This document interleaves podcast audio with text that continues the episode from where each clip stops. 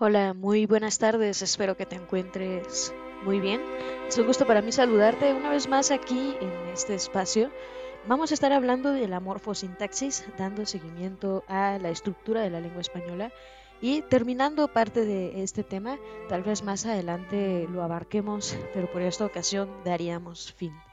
Entonces, pues vamos a empezar explicando la oración, el sujeto y el predicado.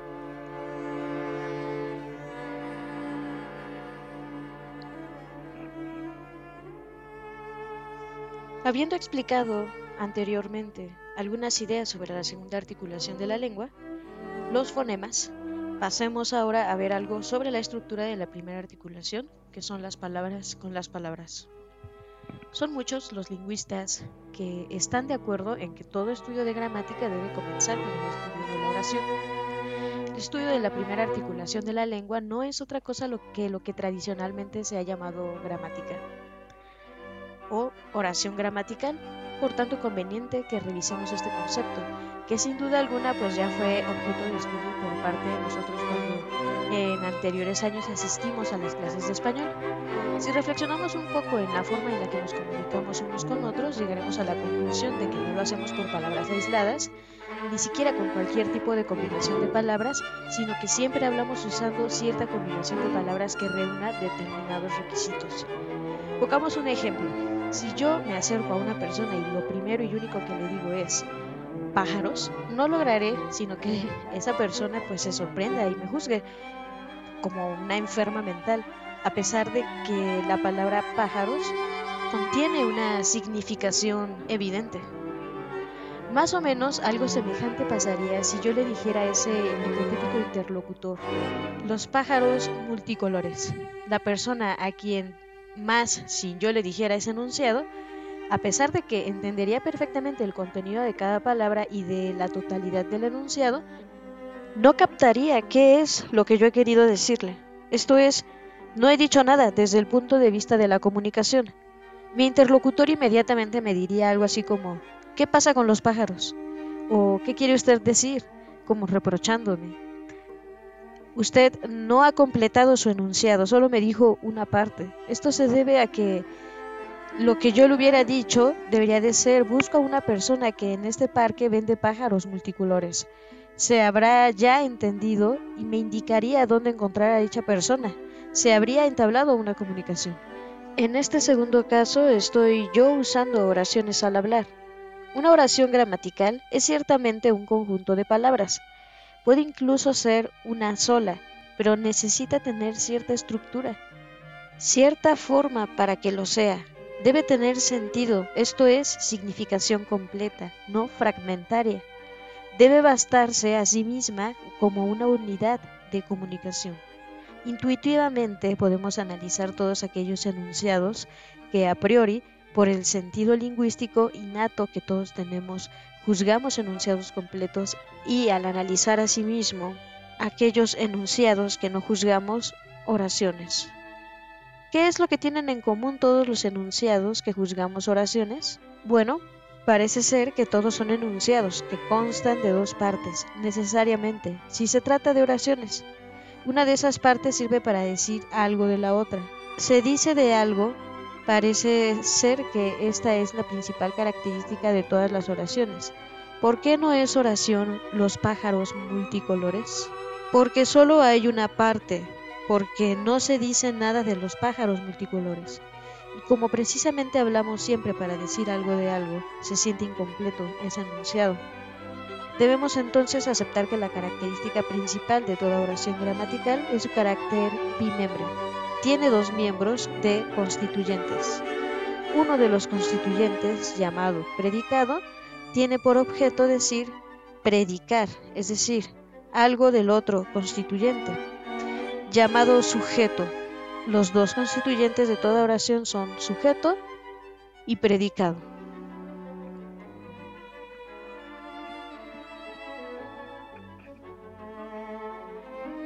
El predicado, su núcleo el verbo. Ahora bien, detengámonos un poco en cada uno de estos constituyentes, comenzando por el constituyente predicado, y observemos que tienen en común la inmensa mayoría de, los predicados. Hay un tipo de palabras que muy rara vez falta en ellos, el verbo. El verbo aparece casi necesariamente en todos los predicados. Es su núcleo. Pueden faltar cualquier otro tipo de palabras, pero esas que desde pequeños hemos aprendido a llamar verbos no faltan casi nunca. Tratemos de suprimir en la oración los pájaros multicolores hacen sus nidos en los árboles. El verbo hacen se perderá totalmente el sentido de la oración. Si casi nunca eh, fue lo que dije, fue porque pueden encontrarse algunos predicados que contengan verbos, son raros, pero existen. Cuando digo año nuevo, vida nueva, o año de nieves, año de bienes, etcétera, estoy frente a oraciones completas con sujeto y predicado. Pero en este falta el verbo. Estas oraciones llamadas nominales existen ciertamente en nuestra lengua, pero son poco frecuentes si las comparamos con todas las demás oraciones. Además es fácil observar que estas oraciones nominales tienen una típica estructura, su orden no puede alterarse. Esto es, no puedo decir vida nueva, año nuevo, sin cambiar totalmente el significado de la primera oración. O sea que no es libre el orden en este tipo de oraciones sin verbo. El enunciado primero siempre será sujeto, lo segundo siempre será predicado. Pero volviendo a las oraciones comunes, a las más frecuentes, decíamos que tienen siempre un verbo como núcleo o otro eh, centro del predicado. Obsérvense las siguientes oraciones. Luis lee un libro. El buen estudiante aprobará. Todos iremos a tu fiesta. En estas oraciones identificamos fácilmente los sujetos, Luis, el buen estudiante y todos. Y los predicados, lee un libro, aprobará, iremos a tu fiesta. Notamos fácilmente la presencia de un verbo en el predicado, lee, aprobará e iremos. Palabras que no podemos suprimir sin suprimir la oración. El sujeto, su núcleo, el sustantivo. Estas mismas oraciones nos servirán para estudiar otro constituyente de la oración que es el sujeto. Daremos que los sujetos también tienen necesariamente cierto tipo de palabras en todos ellos y que otras palabras pueden o no estar presentes. Tratemos de elaborar oraciones cuyos sujetos sean pero, hermoso y vista, etc. No podremos. Estas palabras no sirven para formar sujetos, para ser núcleos de sujetos. Existen ciertas palabras que sí pueden servir como núcleos de sujeto. Observemos en los sujetos de las oraciones precedentes de las palabras. Luis, estudiante, todos. Este tipo de palabras que sirven de núcleo del sujeto se llaman sustantivos. De lo explicado hasta aquí podemos concluir diciendo que 1. Los seres humanos nos comunicamos unos con otros por medio de oraciones. 2. Toda oración es una construcción bimembre. Y 3. Los constituyentes de la oración son sujeto y predicado. 4. El predicado sirve para decir algo del sujeto. 5. Generalmente todo predicado tiene como núcleo un verbo. Y 6. Todo sujeto tiene como núcleo un sustantivo. Categorías secundarias. El adjetivo. Todas las demás palabras que usamos para hablar giran en derredor de estas dos clases, de estas dos categorías de palabras a las que por ello les diremos primarias. Las palabras de categoría primaria son el verbo, núcleo, del predicado y del sustantivo, núcleo del sujeto. Pasemos ahora a estudiar cuáles palabras giran en derredor del sustantivo o en la oración Luis lee, vemos que el sujeto está manifestado por una sola palabra, necesariamente sustantivo en la oración. El buen estudiante aprobará, el sujeto está manifestado por tres palabras, el buen estudiante, de las cuales debe ser necesariamente sustantivo, el núcleo. Estudiante, ahora bien, ¿para qué sirven las otras dos palabras del sujeto, el y buen?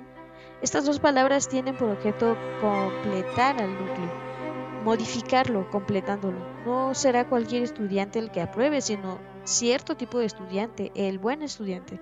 Las palabras que sirven para complementar al, núcleo del sujeto, el sustantivo, se llaman adjetivos. Alguien tendrá que objetar tal vez que la palabra el es un artículo, no un adjetivo. Bien, la función del artículo y la del adjetivo es la misma. Ambos complementan, modifican al sustantivo. En todo caso, se podría decir que el artículo es cierto tipo de adjetivo, pero no un tipo diferente de palabra. Puede haber muchas clases de adjetivos. Obsérvese los siguientes enunciados. Casa, casa bonita, mi casa, esa casa, una casa, la casa, una casa, cual casa, etc. Cada una de las palabras subrayadas tiene una especial significación, pero todas ellas son adjetivos en cuanto a que están siendo modificadas por el sustantivo eh, o que está siendo modificado el sustantivo casa. Es por ello que en algunas gramáticas eh, que, todos hemos estudiado se nos habla de adjetivos calificativos, posesivos, demostrativos, indefinidos, numerales, interrogativos, etc. Este tipo de clasificaciones bien visto no interesa a la morfosintaxis, sino a la semántica. A la morfosintaxis le interesa solo la forma y la función de las palabras. Ya observamos cuál es la función del adjetivo, modificar al sustantivo. ¿Cuál es su forma? Veamos, por ejemplo, si yo digo perro fino, perros finos, perra fina, perras finas, ¿qué es lo que ha cambiado en esta serie de palabras? la forma de las palabras, lo que hemos estudiado antes con el nombre de accidentes gramaticales. De los ejemplos anteriores podemos concluir que el sustantivo y el adjetivo tienen la misma forma. Ambos pueden ser masculinos o femeninos, singulares o plurales, o sea que la forma del sustantivo y del adjetivo es tener género y número. En lo que se distinguen es en la función que el sustantivo tiene la función primaria de ser núcleo del sujeto, mientras que el adjetivo tiene la función secundaria de ser modificador del sustantivo. Hay además otros tipos de modificadores del sustantivo que sin tener la forma típica de los adjetivos cumplen exactamente esa función. Comparemos estos dos enunciados. Columna marmórea. Columna de mármol. En ambos vemos que el sustantivo columna está modificado. En el primero por un adjetivo y en el segundo por la expresión de mármol que semánticamente es idéntica a mormórea. Este tipo de modificadores del sustantivo formados de sustantivo reciben el nombre de complementos abnominales.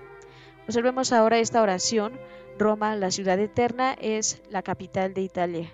¿Qué función tiene la expresión ciudad eterna?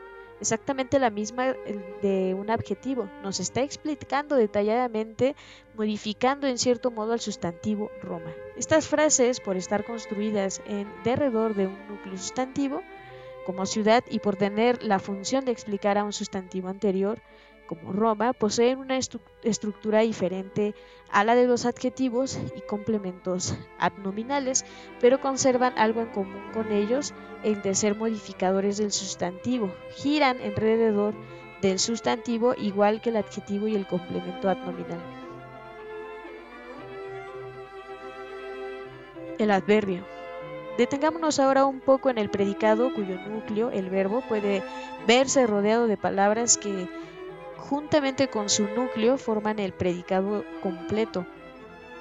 En la oración, Juan lee bien, el predicado está constituido por dos palabras, lee bien, de las cuales una es el núcleo, el verbo es leer, y ¿qué función tiene la otra palabra? Es fácil deducir que cumple una función muy semejante a la del adjetivo. Es un modificador, pero aquí del núcleo del predicado del verbo sirve para complementar, modificar el verbo, las llamamos adverbios. Notemos ahora que si como había muchas clases de adjetivos, hay también muchas clases de adverbios, lee bien, lee mucho, lee ahora, lee mejor, lee aquí, etc.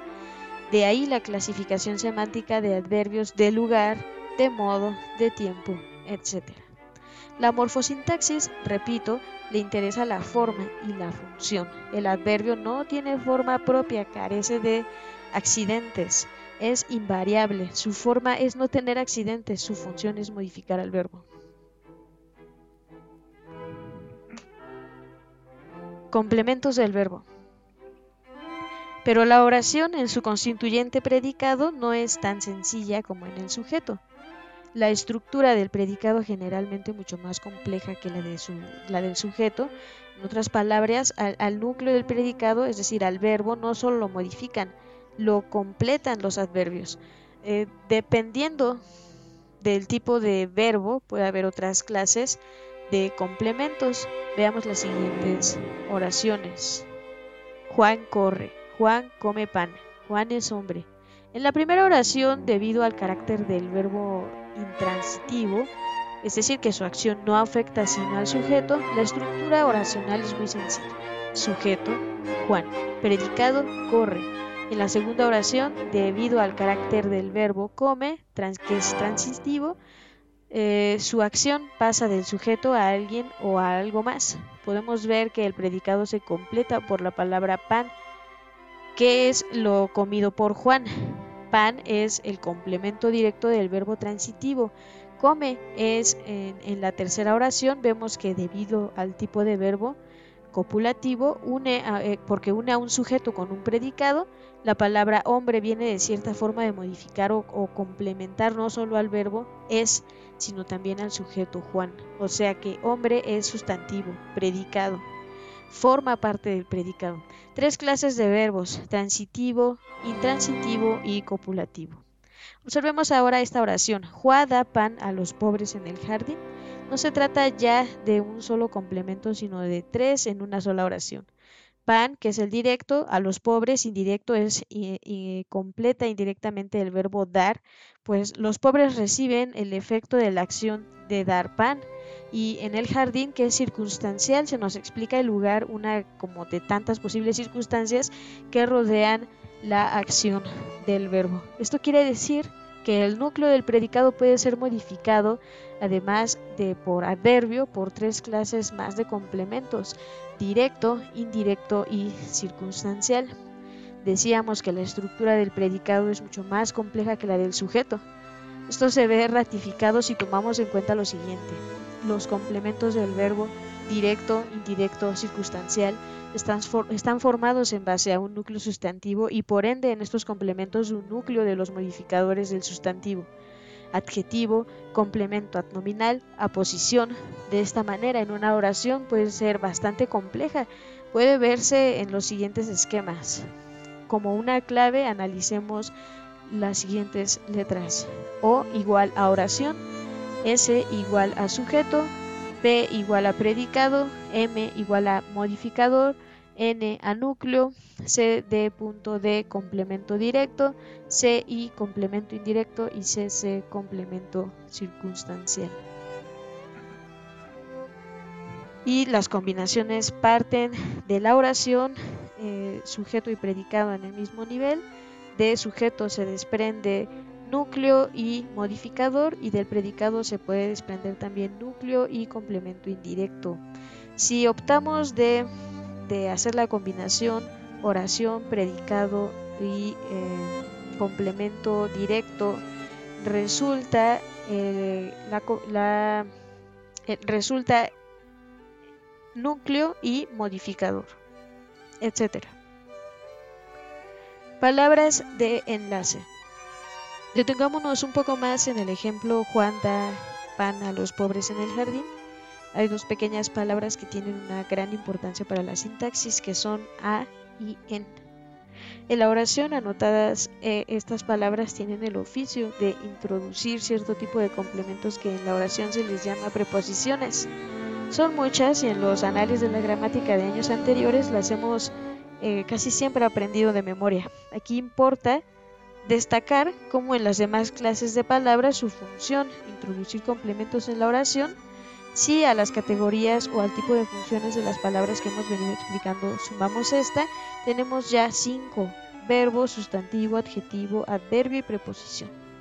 Solo nos eh, resta complementar esta serie con otro tipo de palabras que también tienen la función de bisagras, nexos en la oración unen las palabras de la misma categoría y se trata de las conjunciones. Veamos este ejemplo.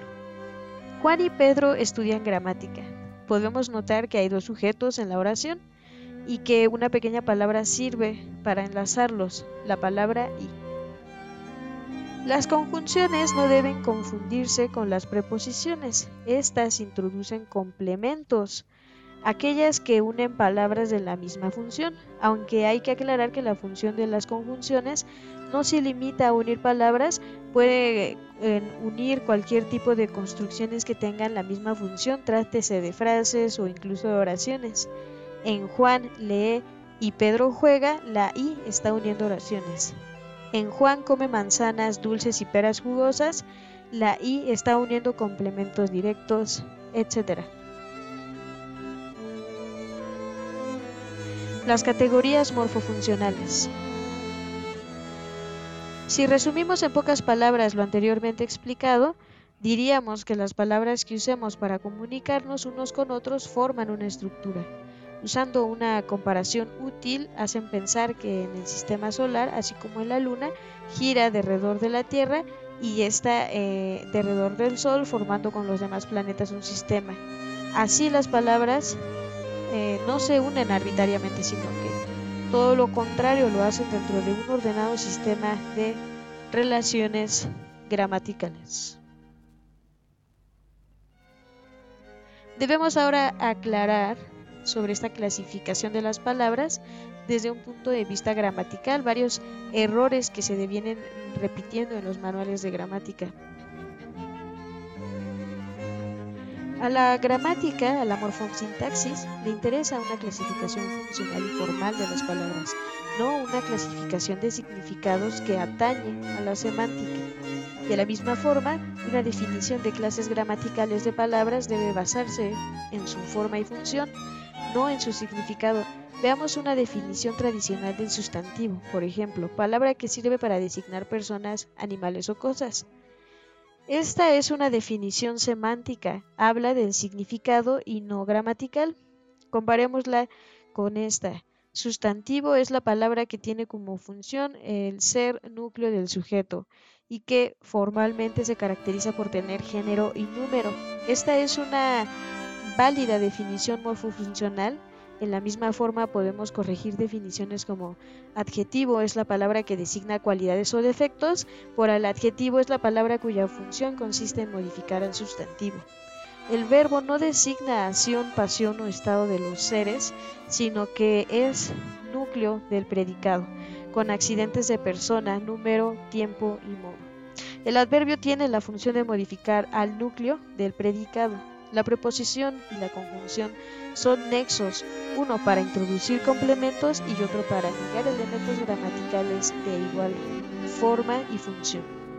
Estas seis eh, categorías morfofuncionales, sustantivo, adjetivo, verbio, adverbio, preposición y conjunción, sustituyen en una gramática funcional a la tradicional clasificación de nueve clases de las que debemos excluir el artículo, que no tiene ni forma propia, que es género y número, ni función propia, modificador del sustantivo y debe por tanto ser comprendido funcionalmente como adjetivo. Y dos, el pronombre, que tiene las mismas funciones que el sustantivo.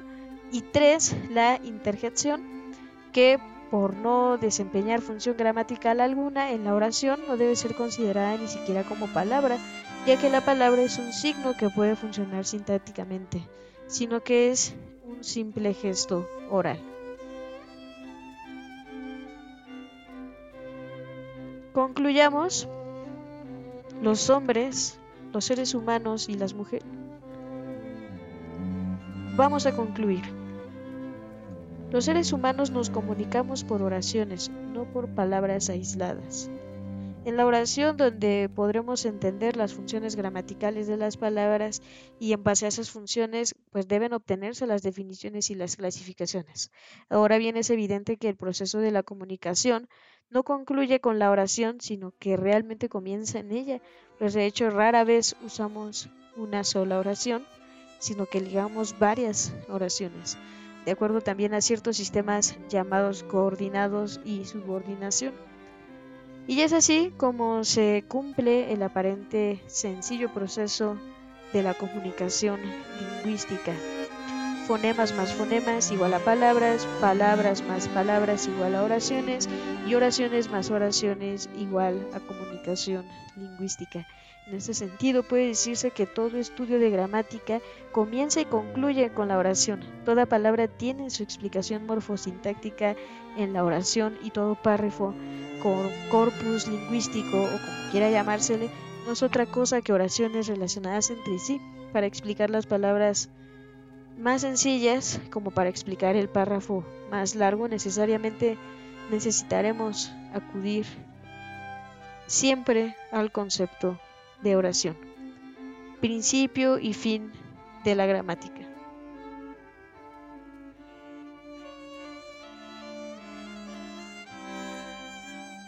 Bueno, y pues hasta aquí lo vamos a dejar. Les agradezco muchísimo acompañarme y espero que tengan una excelente noche. Hasta pronto.